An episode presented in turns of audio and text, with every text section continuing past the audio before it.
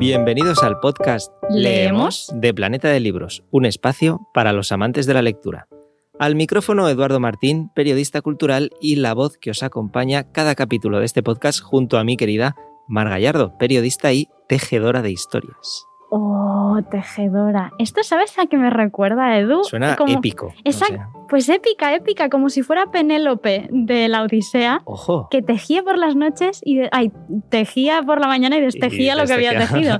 Y es como si, si pudiéramos hacer esto con los libros, como desleer lo que hemos leído para volverlo a leer y volvernos a emocionarnos como la primera vez con esas eh, palabras. ¿Eso te ha gustado? No, es que parece que está preparado, pero en serio. ¿eh? No Sí, sabía no, que iba a decir lo de tejedora No, y le ha salido esto del alma. Pero es que la palabra tejer es como siempre relacionada directamente con Penélope, Es entonces verdad, es me he ido verdad. Muy bien, creciendo. muy bien traído. Yo creo que podemos ya apagar. Bueno, este es el capítulo de hoy. Ya está, nos vamos, nos Y vamos a luego. desleer para volver a leer.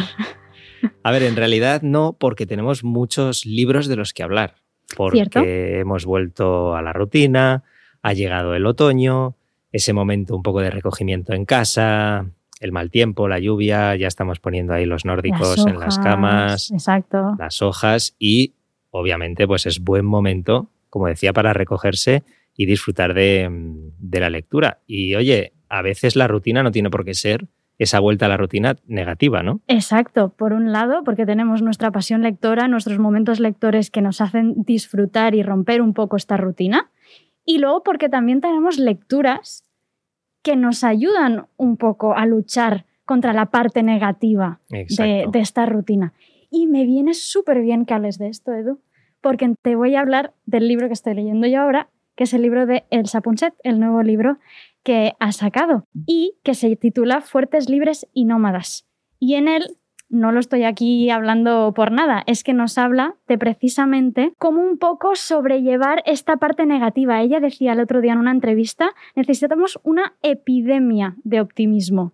De Ojo, optimismo. Pues sí, la verdad es que sí, porque Entonces- estamos mal. en Exacto, no, entonces lo que queremos es optimismo y esto también un poco es lo que no- nos da la guía que nos da este libro del Sapunset, ¿no? es una serie de propuestas para vivir en tiempos extraordinarios, que dice ella. Entonces nos habla, por ejemplo, de pensar en, en nuestros retos diarios como si fueran juegos, como si fuera un juego, ¿no? Como pueden hacer los niños en el parvulario y, atención también, los mm, cuerpos SEAL de Estados Unidos. También se toman los retos y los ejercicios Ostras. como un Este juego. es el cuerpo especial este de... Exactamente. Entonces, para poder realizarlos y conseguir mejor todos estos retos, ¿no? Y de una manera siempre más optimista y, y más motivadora al respeto. Oye, esto es... eh, has dado en el clavo empezando con, con el Sapunset porque también nos, nos enseña, bueno, en este caso, a sobrellevar esa negatividad que a veces asociamos a la rutina, pero también Exacto.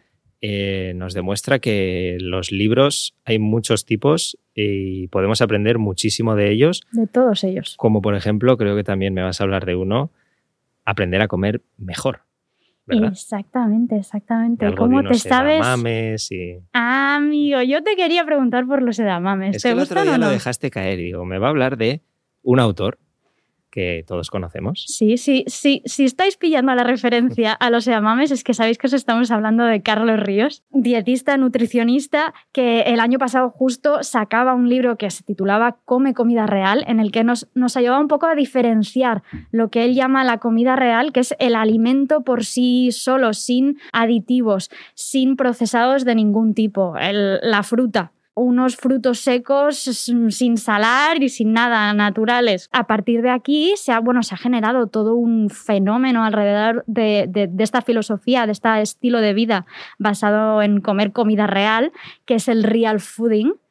Y ahora nos viene con un libro que te digo, Edu, que estoy encantada, porque yo tenía ganas, cuando leí primero dije, vale, muy bien. Ahora ya se diferenciaron una cosa de la otra, pero ahora yo quiero recetas, quiero cocinar Exacto, comida sí. real. Y le dice, no, cocinar como las abuelas. Y entonces ahora ha sacado un libro junto al chef David Guibert que se titula Cocina, comida real. Y tenemos más de 100 recetas, todas con alimentos, comida real. Te digo, por ejemplo, tenemos un helado de chocolate, pero que está hecho con plátano congelado, yogur natural, con dátil, almendras tostadas. ¿En serio todo eso? Sí, sí, sí, tenemos primeros platos, tenemos Hombre, segundos firmo, platos, ¿eh? tenemos postres. Todo a partir de, de estos ingredientes completamente naturales, sin procesos de ningún tipo. Tortitas de plátano, bizcocho zanahoria, espaguetis boloñesa, cerdo agridulce. Es Anda. una de las recetas. Imagínate. No, no, pues en la variedad está el gusto, ¿eh? Sí, O sea que y con- palomitas caseras, esta me encanta. Que nadie se quede Maravilla. sin ideas para el menú diario con cocina, comida real de, de Carlos Ríos.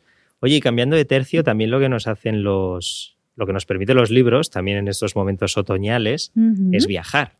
Y ojo, porque María Oruña ha vuelto, Oh. y ha vuelto por todo lo alto, con El bosque de los cuatro vientos.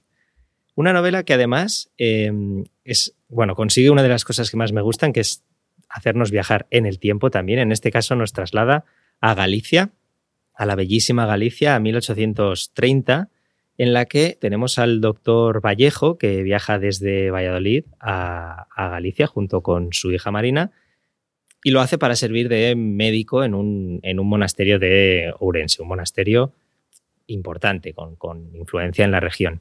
Y bueno, allí empiezan a descubrir una serie de costumbres un poquito particulares y bueno, van a vivir incluso la caída de la propia iglesia. Ya no quiero contar más. No cuentes en más, serio, Edu, no es- cuentes más. El bosque de los cuatro vientos es una novela que acaba de publicar en, en Destino María Oruña y de estas que te van a atrapar y te van a tener pues esa tarde entera de lectura aseguradísima. Además es que me encanta cómo mezcla los distintos tiempos, Exacto. porque claro, no solo nos hace viajar al pasado, sino que tenemos otra línea temporal a lo largo del libro, ¿no? Con la que va jugando. A mí, de verdad que estos viajes me, siempre me encantan y María Uruña lo ha, lo ha hecho, bueno, a la, borda. a la perfección. Lo borda. Sí, Sí, sí, sí. sin Bueno, y ahí están. Ya sabemos que seguramente hay muchos fans de María Oruña que, que están escuchando esto y que saben y pueden corroborar estas, estas palabras. Oye, voy a seguir hablando porque antes hemos dicho de gestionar las, las emociones, esa negatividad con Elsa Punset, pues Sí. tenemos a otro súper autor, Ah, ya sé de quién me vas a hablar. el autor de El alquimista, que Pablo Coelho. Pablo Coelho, exacto, que de hecho ha vuelto con un libro que es, eh, a los fans del alquimista os va a encantar porque va, en- va precisamente en esa línea, es El Camino del Arquero y es una novela en la que, bueno, que está escrita que la intención de- del autor era que aprendiésemos a gestionar nuestras emociones. Y además están acompañadas por unas ilustraciones maravillosas. Me lo has sacado, vamos, de la boca. Te iba a decir, Edu, no termines de hablar de este libro sin hablarme de las ilustraciones de Christoph Niemann. Exacto. Christoph Niemann, que es- algunos seguro que lo conocéis porque es un colaborador habitual de revistas como The New Yorker. New Yorker. Hace unas ilustraciones, unas cubiertas preciosas. Todo el libro es un regalito perfecto y tanto para alguien como para vosotros mismos. Y lo cierto es que es eso, o sea, si realmente eres fan de Coello, disfrutaste tanto del alquimista, este libro lo ha escrito para ti. O sea que El Camino del Arquero, otra de nuestras grandes recomendaciones y otra de esas Y recomendaciones para más. aprender a, a gestionar nuestras emociones. Exacto, también tan importantes como hablábamos para esto, retomar la rutina, pero con intención, motivación y nuevos retos. Eso y es. venga, va, que te voy a dejar, que sé que este siguiente del que teníamos que hablar a Sí. ti te gusta especialmente. Sí, y- sí, sí. Este, este ha sido uno de los acontecimientos también de esta rentré y bueno, yo creo que es un libro maravilloso. Ha vuelto Padura y lo ha hecho además con Como polvo en el viento, que no es una novela cualquiera. Ojo porque tenemos la, la gran historia. De hecho, ahora no recuerdo qué, qué medio, qué, qué crítica lo, de- lo decía, pero comentaba que Como polvo en el viento era el patria, entre comillas, de Padura. De Padura. Pues Por, por esa... son palabras mayores, ¿eh? También, porque mayores. Padura tiene un- una bibliografía muy importante Exacto. detrás. Yo me acuerdo, lo conocí con el regreso a Ítaca. Es que, bueno, es un, es un superautor. Como decía Carlos Tanón en, en Babelia, en el país, comentaba, Padura es un magnífico creador de personajes verosímiles, complejos, en especial los de suma fragilidad. Y es que de eso va precisamente como polvo en el viento, esa diáspora y ese problema del exilio cubano que se ha ido repitiendo por diferentes motivos a lo largo de, de, sí, de todos sus de libros. los- exacto, de todos sus libros y, y a lo largo de los años de la propia historia de la isla. Y él, como, como escritor cubano, pues nos retrata, nos retrata su entorno de una manera brillante, como decía Zanón, con unos personajes eh, magníficos y que en este caso además es, eh, bueno, es una retaíla completa de diferentes personajes que han vivido ese exilio de diferentes maneras. Padura en estado puro, las comparaciones son odiosas, pero ahí queda ese, ese es el patria del propio Padura y yo creo que para aquellos que estéis, eh, bueno, muchos estabais esperando el regreso de, este pedazo de autor, para los que no y no lo conocíais, es también buena novela para, para empezar a leerlo. Y ahora voy a hablar de otro regreso, de otro autor, pero que es muy especial, es muy distinto, porque si yo os hablo de Dan Brown, ¿Qué es lo primero que piensas, Edo, si te hablo de Dan Brown? Hombre, pues eh, como mínimo, como mínimo en misterios, como mínimo en Da Vinci. En Da Vinci y también. En códigos, ¿no? en muchos códigos. bueno, pues excepto Da Vinci, códigos y misterios también los tiene este libro. Pero tiene algo muy especial. Estamos hablando de la Sinfonía de los Animales, que es el primer libro infantil, atención, que publica Dan Brown. Me flipan las ilustraciones. Oh, son, son maravilla absoluta de Susan uh, Badori. Bueno, son increíbles. el ratón, este director de orquesta. Exacto, vamos a presentarlo. El ratón este de orquesta que habla Edu es el maestro Mouse. Y entonces, a través de las distintas páginas de, este libro ilustrado, nosotros vamos siguiendo al conductor de la orquesta, a este director que es el maestro Mouse, y nos va presentando a los distintos animales que conforman esta sinfonía. Pero es que no acaba aquí el tema. Es que Dan Brown, no sé si lo sabíais, pero mm, ha contado que él cuando era pequeño, sus padres no tenían tele en casa. Entonces, él no veía la tele. ¿Y él cómo creció? Él creció rodeado de música.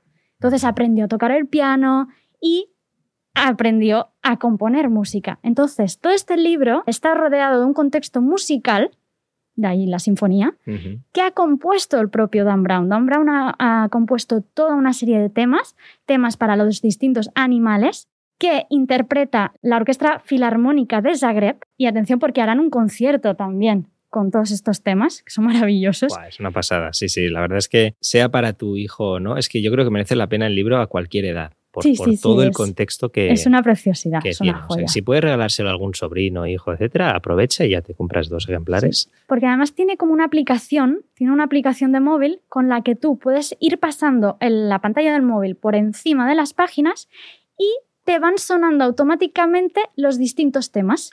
Bueno, y hay un detalle que has dicho antes que es que también tiene sus misterios eso, y eso. un pequeño juego que propone el autor, ¿no? Exacto, no vamos a olvidar la esencia de Dan Brown, que es esos códigos, esos mensajes ocultos, ¿no? A través de los cuales también es una manera de enseñar a los niños temas como la compasión, la paciencia, el respeto. Así que tenemos, tenemos un libro muy especial de Dan Brown esta vez. Y de libros, de libro especial a libro especial, porque tenemos un súper periodista que es Jordi Évole, que acaba de publicar Confinados. Confinados, que es un extracto, dijéramos, una mm, plasmación en papel de esas entrevistas tan, tan sentidas, tan íntimas a distintos personajes durante el confinamiento. ¿no? Él estaba haciendo el programa Lo de Évole, entonces se encontraron en medio del confinamiento y, lo que decidieron hacer para poder seguir con su trabajo es conectar con un simple ordenador, la cámara, su cocina detrás, con personajes, pues, atención, pues, como el Papa, Sabina, Mujica, Rosalía, el juez Garzón, e incluso también sanitarios que estaban en ese momento en primera línea, ¿no? Entonces, utilizando evidentemente esa calidad periodística que, que define el trabajo de Jordi Évole, ¿no? Hablo con ellos no solo del confinamiento, sino miedo, confianza en uno mismo, política, valores, vamos, de la vida en, general. Exacto, Jordi Évole en estado puro en este Confinados, que es este libro que, que ha publicado ahora con Editorial Planeta. Y de confinados, yo creo que ya es momento de. Ahora toca ya ser felices, ¿no? Ahora toca ser felices. Yo creo que que... Pero bueno, nos lo hemos ganado ¿eh? un poco, yo, Edu, yo creo. Este ser felices y este ser felices en el día a día, que a mí es lo que más me gusta. No es eh, encontrar la felicidad y encontrar cuál es el gran, ¿no? el gran descubrimiento, dónde se encuentra esta felicidad, hacia dónde tengo que llegar para conseguirla, ¿no? sino en el descubrirla en las pequeñas cosas del día a día, en el presente que al final es lo más práctico, más allá que, crearte como grandes eh, metas que a veces te frustra incluso no alcanzarlas. Te frustran más, ¿no? Y te, pasas siempre como persiguiendo la cola, ¿no? De, algo, de la serpiente. para, para poder llegar a, a eso que nunca consigues llegar. Alcanzas. ¿Y por qué te hablo de disfrutar del presente, del día a día? Porque esto nos lo cuenta y nos lo enseña de una manera apasionada, absoluta, Curro Cañete.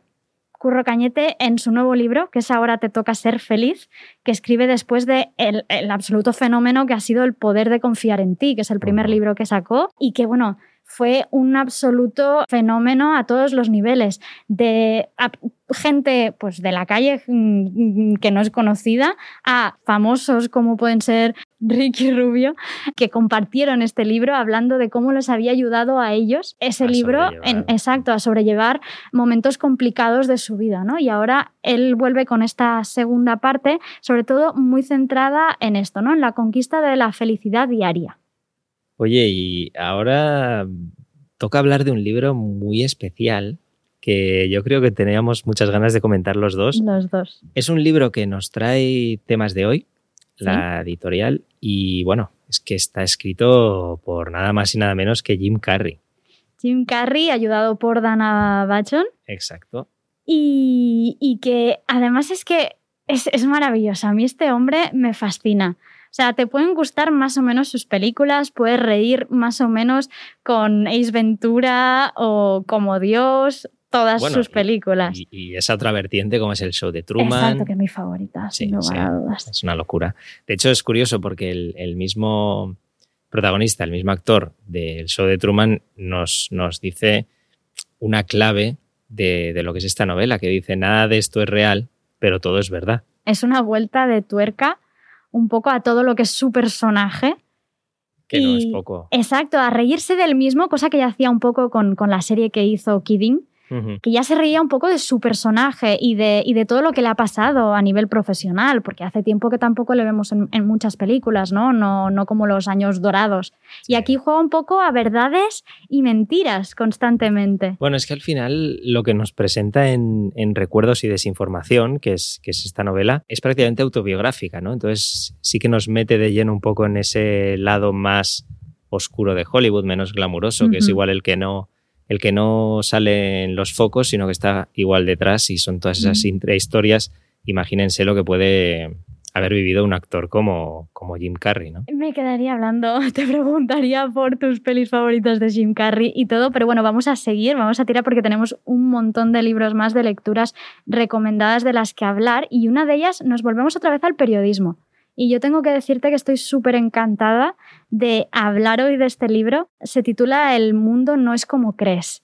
No sé si conoces, Edu, un, medio que se titula El Orden Mundial. Sí, sí, sí, sí. Además son una gente que se lo ha trabajado muchísimo, que yo creo que han pegado un, un subido en los últimos años brutal, a base también de trabajo y calidad. Exacto, de análisis, de información, porque es que estamos tan rodeados de inputs, de informaciones eh, a cada instante, a cada segundo, que a veces se hace difícil eh, saber qué es real y qué no lo es, ¿no? Y, y en esta situación, en esta realidad, tener a un medio como el orden mundial que te analiza, te contextualiza la realidad internacional, el mundo que nos rodea, es realmente una maravilla. Y ahora todo esto lo han traducido en este libro en el que un poco nos, nos desmienten ciertas fake news. ¿no? Sí, que, estamos que- bastante exacto, rodeados. que nosotros mismos asimilamos ya directamente ¿no? de cómo es el mundo. Y realmente eh, muy recomendado este libro. Sobre todo ahora, además, que se acercan las elecciones de Estados Unidos, yo Sí. creo que es libro también para, Está, para prepararse.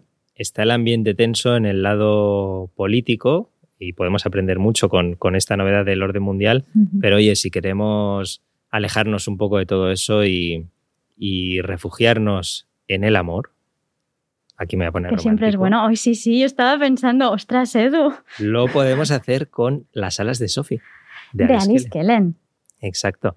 Una nueva novela de, de esta autora que, bueno, yo creo que ya no se puede decir revelación porque ya es No, revelación ya no es. súper consagrada. Sí. Y me gusta mucho, por ejemplo, esta cita eh, que yo creo que va a ayudar para que la gente lo, lo ubique bien. Es una cita de la eh, bookstagrammer Viviana in Bookland y dice, la pluma de Alice Kellen es más que maravillosa. Consigue traspasarte y arrastrarte a su mundo. Consigue hacerte sentir las emociones en tu propia piel y que la historia se ancle en tu interior. Me gusta mucho esto de Que esa se ancle, ¿no? que se ancle y es que al final es lo que ha conseguido Alice Kellen, que repite también aquí con las alas de Sophie, que es una conexión con, con el lector brutal gracias a unas historias que eh, en las alas de Sophie, pues, ¿qué voy a decir? Con las que puedes empatizar también mucho. Yo creo, de esas historias, ¿sabes cuando estás leyendo que vas pasando página y tienes como esas mariposas dentro de decir, es que no puedo dejarlo porque es que me está atrapando tanto esta historia? Además, es. me gusta mucho a Alice Kellen, que bueno, llega ahora a las alas de Sophie después de Nosotros en la Luna, después de la biología de eh, Deja que ocurra. Y, y juega mucho con las canciones, con el pop. Bueno, me acuerdo en Deja que ocurra los Beatles, cómo, cómo jugaba con sus canciones, con, con todo el ambiente y la atmósfera que, que esas canciones, esos, mm, esos personajes generan, ¿no? Y, y yo creo que todo eso forma parte de un todo que es lo que entusiasma y apasiona tanto. Oye, voy a aprovechar que has dicho esto de los Beatles para conectar con otra novela en la que la música es muy importante. Y es otro de esos autores que recomiendo a, a todo el mundo, un autor esperado que por fin ha publicado fin de temporada. Nada Ignacio menos que Martínez. Ignacio Martínez de Pisón. Eso. Eso es. Eh, bueno, he dicho lo de la música, pero lo de la música es casi solo un, elemento del novelón que, nos, presenta, nos presenta el autor. Una novela que al final nos, de lo que nos habla es la, fuerza que a veces también está un poco envenenada de, los lazos de sangre, ¿no? de, los secretos familiares que, que hacen que, bueno, que cada generación a veces se vea abocada a repetir ciertos errores y también un poco el poder transformador de la verdad, que a veces suena como, es como una frase muy rimbombante, pero si lo piensas y lo, y lo bajas a la tierra, es eh, algo crucial, yo creo, en, en todas las relaciones, por supuesto también en las, en las relaciones familiares, y lo que, lo que hace Martínez de Pisón es retratarnos a la perfección un poco esa, esa sensación, esas relaciones, esa fuerza de la verdad, como decía, y con una historia que, bueno, ¿qué voy a decir de Pisón? Es Sí. Y aquí muy focalizada en una relación madre-hijo, además, Exacto. que, que es, que es muy potente siempre esto. Yo creo que puede ser seguramente uno de los vínculos más fuertes que existan, ese madre-hijo, y en este caso sirve para, para estructurar esta fin de temporada de, de Martínez de Pisón, que, en fin, no sé qué estáis esperando, pero Para leerlo. tiene que ser vuestra próxima lectura. Además, voy a añadir una cosa que a mí acostumbra a gustarme mucho en, en una novela cuando la leo, es un poco el contexto histórico en el que está, en el que está situado. Y Martínez de Pisón tiene ese don para hablar a la perfección de los años de la transición. Aquí, bueno, aquí además el libro es un poco casi un cuarto de siglo, ¿no? Eh, De toda la historia que cuenta.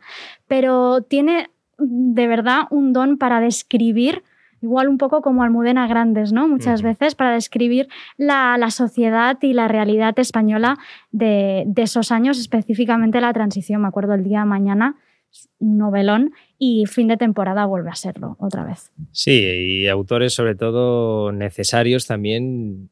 A lo largo de los años y a medida que pasen los años echaremos la vista atrás y, y veremos con aún más valor el trabajo de, de Martínez de Pisón en este caso y otros tantos, pero absolutamente esenciales. Para mirar la vista atrás y, y- y valorar el trabajo, el trabajo hecho, yo creo que también lo haremos con otro autor, que es Fernando Aramburu, y con un libro que, bueno, ya no hace falta mirar, poner la vista atrás para realmente ah, valorar lo que ha hecho, ¿no? Pero este patria, este fenómeno literario casi instantáneo, que es esta novela que nos sitúa en el conflicto vasco y a partir justo la historia empieza a partir del día en que ETA comunica que eh, abandona las armas. A partir de aquí un poco la historia, si no la habéis leído, Sí, sí. tenéis yo, que leerla ya. yo creo que es que además ya, primero, no hay excusa para leerla, porque está en formato bolsillo, Maxi Tusquets, Está en audiolibro, está en audiolibro y que acaba de estrenar HBO algo, ¿no? ¿Me suena? una serie, Algo una miniserie que está en boca de todos, que es esta adaptación de Patria de, de Fernando Aramburu y que por ahora, por los capítulos que llevamos, conserva esa voz narrativa que es tan importante y, tan maravillosa en el libro de, de, Aramburu. Es la voz de todos los protagonistas, sobre todo de esas dos mujeres, dos grandes mujeres que llevan la historia a sus espaldas, ¿no? Y es todo lo que han vivido todos los momentos, duros momentos que han vivido ambas, ambas mujeres y que están también retratadas ahora en, en la pequeña pantalla. Oye, y eh, después de hablar de estos dos gigantes como son Pisón y, Aramburu, yo creo que ahora toca hablar de una gigante. Una gigante, que no sé si os digo Tierra de Mujeres, si os suena a tu Edu, seguro. Hombre, seguro, sí, sí. Muy fan de esta autora de la que vamos a hablar. Eh, que precisamente hablamos de María Sánchez. Con Tierra de Mujeres, la verdad es que María Sánchez eh, se, bueno, se convirtió en una de las voces más reconocidas en la defensa de lo que es el mundo rural y en la dignificación de, la cultura de este mundo rural. Y ahora ha vuelto, nos vuelve a trasladar ese amor por, por el mundo rural. Eh, además es un amor muy sincero, sin, sin adornos. Exacto. Y ahora lo hace con, una obra que, bueno, es que ya no solo entra por, por, la lectura, sino también por los ojos con unas ilustraciones brillantes. Maravillosas de Cristina Jiménez. Este libro del que estamos hablando se titula Almáciga. ¿Qué, ¿Qué era una almáciga? Exactamente, yo digo, vamos a ser honestos, lo buscamos lo buscamos. Y eh, bueno, eso me, llevará a hablar un poco de realmente cuál es el objetivo de este libro. Exacto. Si todo tiene un sentido. La Exacto. Pues traducción, definición de almáciga, lugar donde se siembran y crían los vegetales que luego han de trasplantarse. ¿Vale? Es una palabra del mundo rural, como estábamos hablando. Preciosa, por cierto, la palabra. Preciosa. Me parece un genialísimo título. Y que precisamente este, este libro es como un glosario, es un glosario poético dónde recoger estas palabras del mundo rural para evitar precisamente que caigan en el olvido. Ese pues, es uno de los eh, objetivos de este libro, que es una preciosidad, publicado por Geoplaneta. Sí, la edición también es eh, maravillosa. O sea, yo creo que mm, si sois fans de María Sánchez porque habéis leído Tierra de Mujeres, también si no lo sois y simplemente sois fans de la amantes de la naturaleza, etcétera, o conocéis a alguien que este es el libro que, que le queréis regalar o que queréis leer vosotros, porque en serio, es de estos libros que salen cada, cada tanto y que son pequeñas joyitas que, que merecen la pena. Que merecen mucho la pena. Desde primera a última página, sin lugar a dudas. Oye, y eh, te quería preguntar, ¿tú sabes lo que es el síndrome de Stendhal? El síndrome de Stendhal, aquella belleza que te mata. Exacto.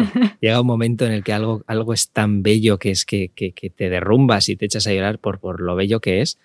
Pues esto te puede ocurrir con los libros, te suele ocurrir con las piezas informativas de Carlos del Amor y te va a ocurrir también, y es el ejemplo más clásico, con el arte y en este caso además eh, con emocionarte la doble vida de los cuadros, que es esa eh, novela de Carlos del Amor precisamente, ganador del, premio, Espasa.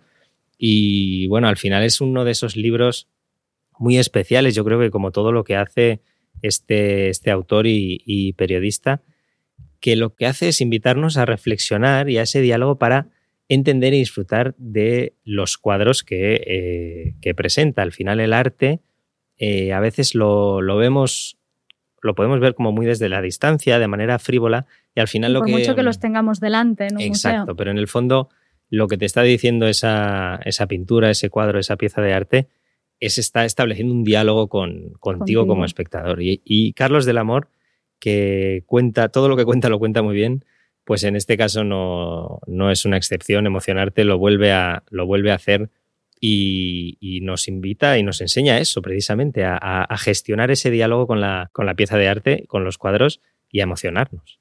Y si no sabéis emocionado, si no os habéis, mira, ya no sé ni hablar, si no os habéis emocionado con, las palabras de Edu, que Edu le acaba de dedicar a este emocionarte, vamos, eh, merecéis de verdad eh, ir corriendo a por, a por este libro, este, este premio Espasa. Una pasada, la verdad. Sí. Y oye. Eh, hablando de premios. Hablando de premios, tenemos varios ahí en la. sí. recámara. Exacto, por ejemplo, el premio Fernando Lara de novela de este año. La bruma verde de La bruma verde. Gonzalo Giner. autor del sanador de caballos, ese fenómeno también que fue el sanador de caballos. Ah, maravillosa historia. Y aquí nos lleva, bueno, con la bruma verde, yo ya te digo, no he empezado a leerlo todavía, pero es que solo de leer la sinopsis, leer mm, la trama de este libro, ya no sé mm, dónde ponerlo en mi eterna lista de lecturas pendientes, porque eh, esto nos cuenta una historia de amor y lucha por, por un mundo mejor, pero que es una gran aventura al mismo tiempo en el corazón de África. O sea, tenemos una historia de amor, tenemos un thriller, un, que es al fin y al cabo la historia es un conmovedor alegato ecologista. Además, también ambientado en África. Entonces yo creo que lo tiene todo para ser una absoluta maravilla. Escenario apasionante, hemos dicho. Exacto. Aventura apasionante, componentes de thriller y alegato ecologista. Hay historia de amor. Historia de amor, sí, sí, sí. O sea, lo pues tiene todo. Es, de esos que cumplen absolutamente con todo y además, o sea, con una narración detrás que evidentemente haga, hace que todos estos elementos casen a la perfección y que merezca la pena. Y una historia de esas de, dejarte llevar, porque tiene ahí sus 600 páginas, así que los amantes de esas historias que, te atrapan y no puedes soltar en un tiempo, aquí tienen el, mejor ejemplo, la bruma, la bruma verde. Y para seguir con premios, bueno, ambos fans del género fantástico. Exacto. Acaba de fallar el premio Minotauro, que se lo ha llevado Frontera Oscura de Sabino Cabeza Win que, eh, bueno, antes de hablar de la sinopsis, invito a toda la gente a que busque en Google y vea el portadón que se ha marcado desde Minotauro, que yo creo que es que ya, mm, si acabas de ver Interestelar, pues eh, necesitas este libro. Si acabas de ver La llegada, necesitas este libro. O sea, al final... Me gusta que lo digas porque estuve en la rueda de prensa cuando le entregaron el, exacto, presentaron el premio y se habló mucho de Interstellar. Se habló mucho de Interestelar, se habló mucho de Úrsula K. Atención. referencia en mayúsculas. Y incluso te voy a decir una frase, la tenía apuntada, que no quería olvidarme, que dijo el, el propio Sabino al recibir el premio, que era, la ciencia ficción nos hace soportable lo insoportable. Pues yo creo que no lo puede definir mejor. Exacto, no. Y más en estos tiempos que corren. Ahora sí voy a leeros la sinopsis para mm. aquellos que, que estéis preguntando, para que os ubiquéis. Frontera Oscura. En el año 2560, la humanidad ha logrado extenderse por unos 8.000 planetas gracias a los motores anagrabónicos, perdón por la pausa, que permiten los saltos inspacio-expacio. La capitana Florence Schiaparelli, conocida en la flota federal como Florence Media Vida, y la tripulación de la Banshee tienen como misión obtener todos los datos posibles del agujero negro al que ella misma ha bautizado, atención, como el ojo de Dios. Ahí queda eso. Frontera Oscura, Premio Minotauro, fans de la ciencia ficción, os va a encantar. Correcta por ella. Pues hablando de fantasías, ciencia ficción en este caso. Tenemos? Hoy tenemos más. Es que, tenemos más, tenemos más. Bueno, es que podríamos. Un rato hablando y tenemos más aún. Podríamos estar horas y horas ¿eh? hablando de libros. lo que nos cuesta. Al revés, y de hecho tenemos que controlarnos. Exacto. Y decir, eh, que vamos a estar aquí, la gente se va a aburrir de nosotros. De escucharnos hablar y hablar. Pues yo te quiero hablar de, bueno, un libro que desde que me dijeron de qué iba, cuál era la protagonista, por qué se llamaba como se llamaba, bueno, es que lo tenía todo para entusiasmarme. Te estoy hablando de Helen Parker, El ah, dragón dorado, de Andrea Izquierdo. Ya sé por dónde vas. Empezamos con este título, una serie de fantasía urbana juvenil que no sé si os habéis fijado, si te has fijado, Helen Parker, HP, mm. aparte de una marca de ordenadores, ah, también todos los fans de la literatura juvenil y que hagáis crecido con ello, evidentemente HP relacionaréis con Harry Potter. Y de ahí sale un poco la idea de Andrea Izquierdo de crear este personaje, HP, Helen Parker femenino, ¿vale? En un mundo de fantasía, en un mundo lleno de magia, pero además es una fantasía, como decía, urbana y está ambientada en Nueva York. Pues ya está. ¿Dónde está? ¿Cuándo hacen la peli? ¿Verdad? ¿Verdad? Yo la estoy visualizando. Además, aquí el Empire State Building tiene un, protagonismo absoluto, como si fuera la escuela de magia. Y, yo creo que, bueno, eh, es uno de esos libros que va a fascinar desde el minuto cero. Oye, y si hablamos de personajes femeninos fascinantes, ojo con la protagonista de Liberación. Que además, eh, lo mejor de todo no es que sea su protagonista, la protagonista de esta novela de Liberación, sino que fue real. Y es que estamos hablando de eh, una novela, la de Imogen Kelly, que ha conseguido trasladarnos, novelar la vida de Nancy Wake. Que es que, eh, bueno, yo cuando descubrí este personaje. a mí me, parece, me parecía ficción, de verdad, cuando lo leí. Una, una auténtica locura. Para que os hagáis una idea, es la espía más perseguida por los nazis. No sé yo si quisiese estar en su papel. Que la apoderaron, la apodaron, perdón, lo, eh, ratón blanco porque no sabían quién era, no, no la encontraban. De hecho, y esto también es curioso, eh, jamás se pudieron imaginar que era una mujer, pero sí, era una mujer la que les estaba pateando el trasero y eh, de hecho la Gestapo puso un precio de 5 millones de francos por su cabeza. Tenían motivos para que no les cayese muy bien Nancy Wake, porque sirvió como espía británica, como decía, en la Segunda Guerra Mundial y llegó a dirigir a 7.000 combatientes de, los grupos maquis de la resistencia francesa. Se dice pronto, 7.000. Y bueno, mujer del bando aliado con, con más condecoraciones militares y bueno, tiene la Legión de Honor, la Medalla de la Resistencia, la George Medal o la Medalla de la Libertad. ¿Qué consigue Imogen Kelly con esta historia? Porque aparte de conocer a este personaje brillante, nos mete en una aventura cargada de acción, cargada de emoción, que tiene ahí su, su momento también de, de historia de amor, de relación todos los ingredientes para que alucines mientras vas descubriendo a, un personaje, a una mujer de la historia que yo creo que se la reivindica demasiado, demasiado poco. Y aquí esta autora, pues con, con, esta novela, ha hecho su particular homenaje y luego además un auténtico regalo para los, los lectores que, que les encante la Segunda Guerra Mundial, que me consta. Que, son, muchos. y eh, descubrir a este personaje que, como digo, es, es, una locura. O sea, en cuanto te pones a rascar un poco sobre la vida de Nancy Wake, te explota la cabeza. Sí, es de esos libros que tú estás leyendo, estás, bueno, entusiasmado con la lectura, pero que también te mueres de ganas de, irte a buscar más, a leer más de quién fue verdaderamente en la vida real, ¿no? Este personaje, esta gran mujer. Y no me extraña, antes que hablábamos también de visualizar películas, que en este caso haya sido ni, nada más ni nada menos que Anne Hathaway, actriz Anne Hathaway, eso. Que quiera llevarlo a la gran pantalla, esta historia de Nancy Wake, o sea que bueno, tenemos liberación para rato. Hathaway, pues yo creo que le pasó como a nosotros, ¿no? Descubrió, digo, por favor, ¿cómo no hay una película ya de esta mujer? Hagámosla.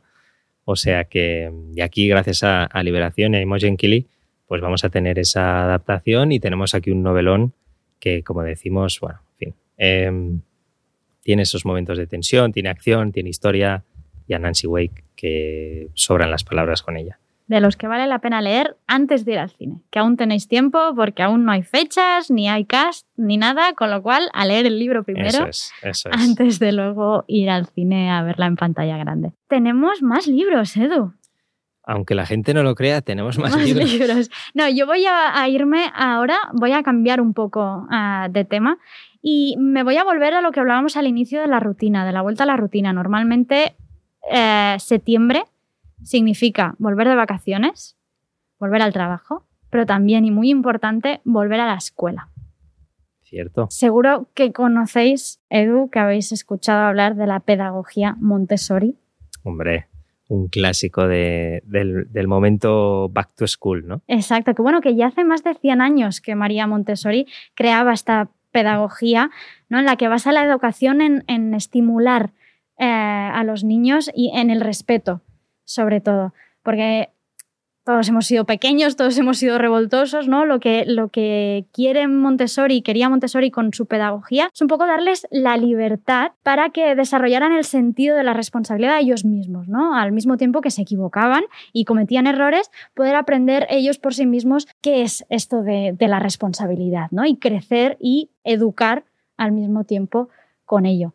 Entonces, todos hemos leído muchísimas cosas al, respecto de Montessori, tenemos muchos ensayos, pero también hay algo muy importante y que es lo que quería presentarte hoy, Edu, que son también una colección que acaban de sacar ahora de Timun Más, que es unas cajas, son las cajas Montessori, que vienen un poco, sirven para los padres, evidentemente, y para los mismos niños, ¿no? Vienen con una serie de tarjetas que estas tarjetas siempre nos ayudan mucho a establecer una relación, un contacto con los niños para llamarles la atención y al mismo tiempo empezarles a enseñar ciertos temas. Y, estas, y al mismo tiempo nos viene con un librito de explicaciones y de, todo lo que es la pedagogía Montessori para que los padres puedan eh, utilizarla al mismo tiempo que juegan con los niños. Qué maravilla. Qué maravilla. Buen regalo tanto para esos pequeños lectores como para los, los padres que quieran tener ese momento con sus hijos. Oye, y es cierto que estamos ahora en un momento, estamos hablando de algo feliz, como es ese momento de aprendizaje, pero quiero cerrar con un libro. El libro es eh, positivo porque necesitamos libros así. Lo que cuenta no es tan positivo, pero bueno, precisamente esa es su función, ¿no? Esa, esa denuncia. Es la gracia un poco lo que decías al inicio, de tener una variedad de libros tan amplia y que cada uno haga su función. Bueno, es que hemos tenido, que hemos hablado de todo. Hemos hablado de historias de amor, hemos hablado de personajes históricos femeninos increíbles, del exilio cubano, de las relaciones familiares y el poder de la verdad, de comida real y de cómo real, importante. y ahora hablamos de... Y ahora hablamos de No estamos tan bien de Rubén Serrano. Rubén Serrano, para los que no lo conozcáis, es periodista especializado en cultura, género, LGTBI y VIH y es la persona que, impulsó el movimiento Mi en, en, España. Os voy a leer, nada, las primeras líneas de, la sinopsis para que veáis un poco de lo que estamos hablando y el sentido de ese no estamos tan bien del título. Andrés le dieron una paliza a la salida de una discoteca. Salima tuvo que huir de su casa cuando le dijo a sus padres que pensaba en aquella chica como algo más que su amiga. A Sonia los abusos le llegaron desde sus propios compañeros de trabajo. Simon abandonó su país porque besar a su pareja allí era algo impensable.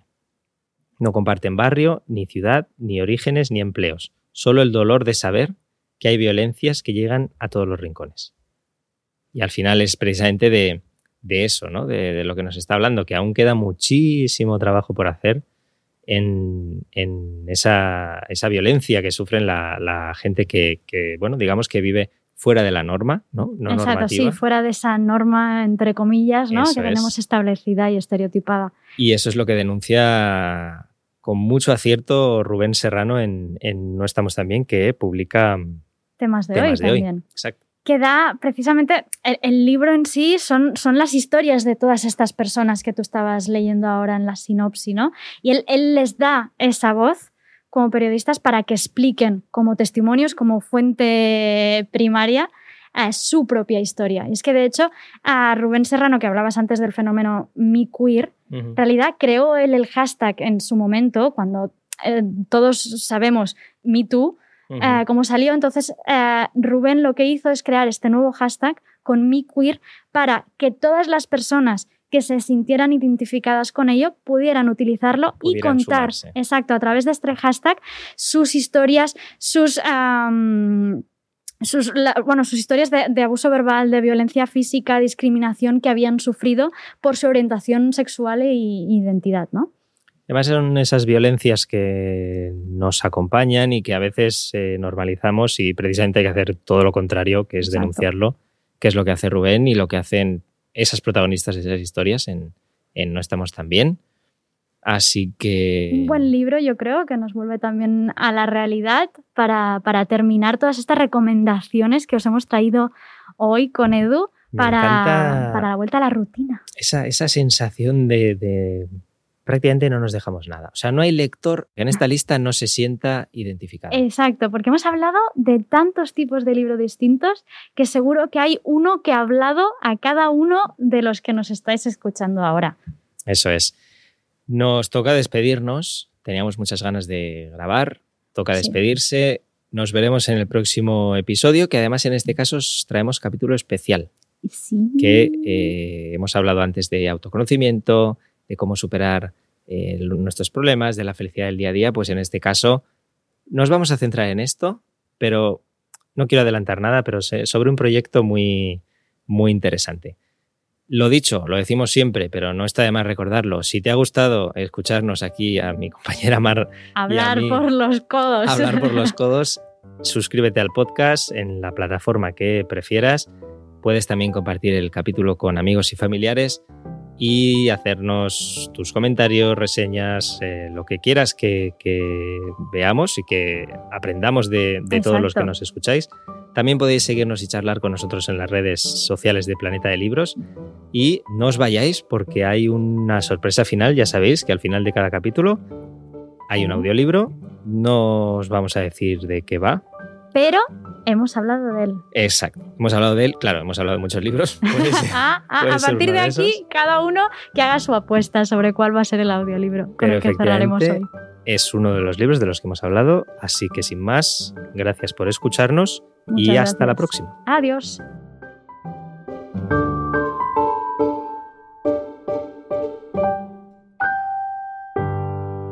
Una de las ventajas de ser consejero de Seguridad Nacional es que debes enfrentarte a una gran cantidad de desafíos de características muy diversas. Si no te gustan el caos, la incertidumbre y el riesgo, y al mismo tiempo verte abrumado constantemente por la información, las decisiones que hay que tomar y la cantidad de trabajo, y si no te satisface hacerle frente a los conflictos nacionales e internacionales, de personalidad y de ego, que son difíciles de describir, dedícate a otra cosa. Es estimulante, pero resulta casi imposible explicarle a alguien de fuera cómo encajan las piezas, porque a menudo no lo hacen de una forma coherente. No puedo ofrecer una teoría completa sobre la transformación de la administración Trump, porque eso es ilusorio. Sin embargo, también son erróneas algunas de las cosas que se suelen decir en Washington sobre la trayectoria de Trump. La creencia general atractiva para los que son intelectualmente perezosos es que Trump siempre fue un hombre estrafalario, pero que en sus primeros quince meses, inseguro en su nuevo puesto y controlado por el famoso eje de adultos, dudaba en la toma de decisiones. A medida que pasaba el tiempo se fue sintiendo más seguro de sí mismo. Se distanció del eje de adultos. Las cosas se vinieron abajo, y Trump se rodeó solo de personas que le decían que sí a todo. Algunas partes de esta hipótesis son ciertas, pero en general ofrece una imagen demasiado simplista. En muchos sentidos, el eje de adultos causó problemas profundos, no porque manejara a Trump, como dicen las mentes pensantes. Uso este calificativo tan apropiado de los franceses que lo utilizan para referirse a aquellos que consideran superiores a los demás, sino porque consiguieron precisamente lo contrario, ni siquiera hicieron lo básico para imponer el orden, y todo aquello que impulsaron fue tan interesado y estaba tan alejado de los objetivos de Trump, ya fueran respetables o no, que alimentaron su forma de pensar, que ya de por sí era suspicaz. A los que llegamos después nos costó mucho intercambiar puntos de vista de carácter político con el presidente. Siempre creí que la función del consejero de Seguridad Nacional era cerciorarse de que el presidente comprendiera las opciones que existían antes de tomar una decisión y asegurarse de que los niveles burocráticos correspondientes la pusieran en práctica. Obviamente, el Consejo de Seguridad Nacional trabajaba de manera distinta con cada presidente, pero esos eran los objetivos fundamentales de mi cargo. Sin embargo, como el eje de adultos lo hizo tan mal con él, Trump desconfiaba de los demás, veía conspiraciones por todas partes, y esto era increíble. Seguía sin ponerse al corriente sobre cómo dirigir la Casa Blanca, y mucho menos el inmenso gobierno federal. Aún así, el eje de adultos no era totalmente responsable de esa situación. Trump es Trump, al final comprendí que él estaba convencido de que podía dirigir el poder ejecutivo y establecer políticas de seguridad nacional guiándose por instinto, confiando en su relación personal con los líderes extranjeros, y sobre todo en su concepción de la puesta en escena. El instinto, las relaciones personales y la puesta en escena son elementos esenciales del repertorio de cualquier presidente, pero no lo son todo. El análisis, la planificación, el rigor y la disciplina intelectual La evaluación de los resultados y la corrección del rumbo son habilidades fundamentales que influyen en la toma de decisiones de un presidente, es decir, la parte menos glamurosa del trabajo. No basta con las apariencias. En términos institucionales, por tanto, es innegable que la transición y el primer año y pico de la administración Trump fueron una auténtica chapuza.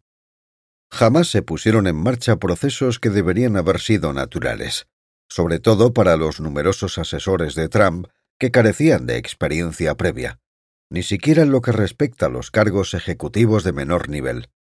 Ni Trump ni su equipo, al menos la mayor parte, leyeron el manual de instrucciones del gobierno, tal vez porque no se dieron cuenta de que el hecho de leerlo no los convertía automáticamente en miembros del Estado profundo. Cuando entré en aquel caos, identifiqué problemas que se podrían haber resuelto en los cien primeros días de gobierno, e incluso antes.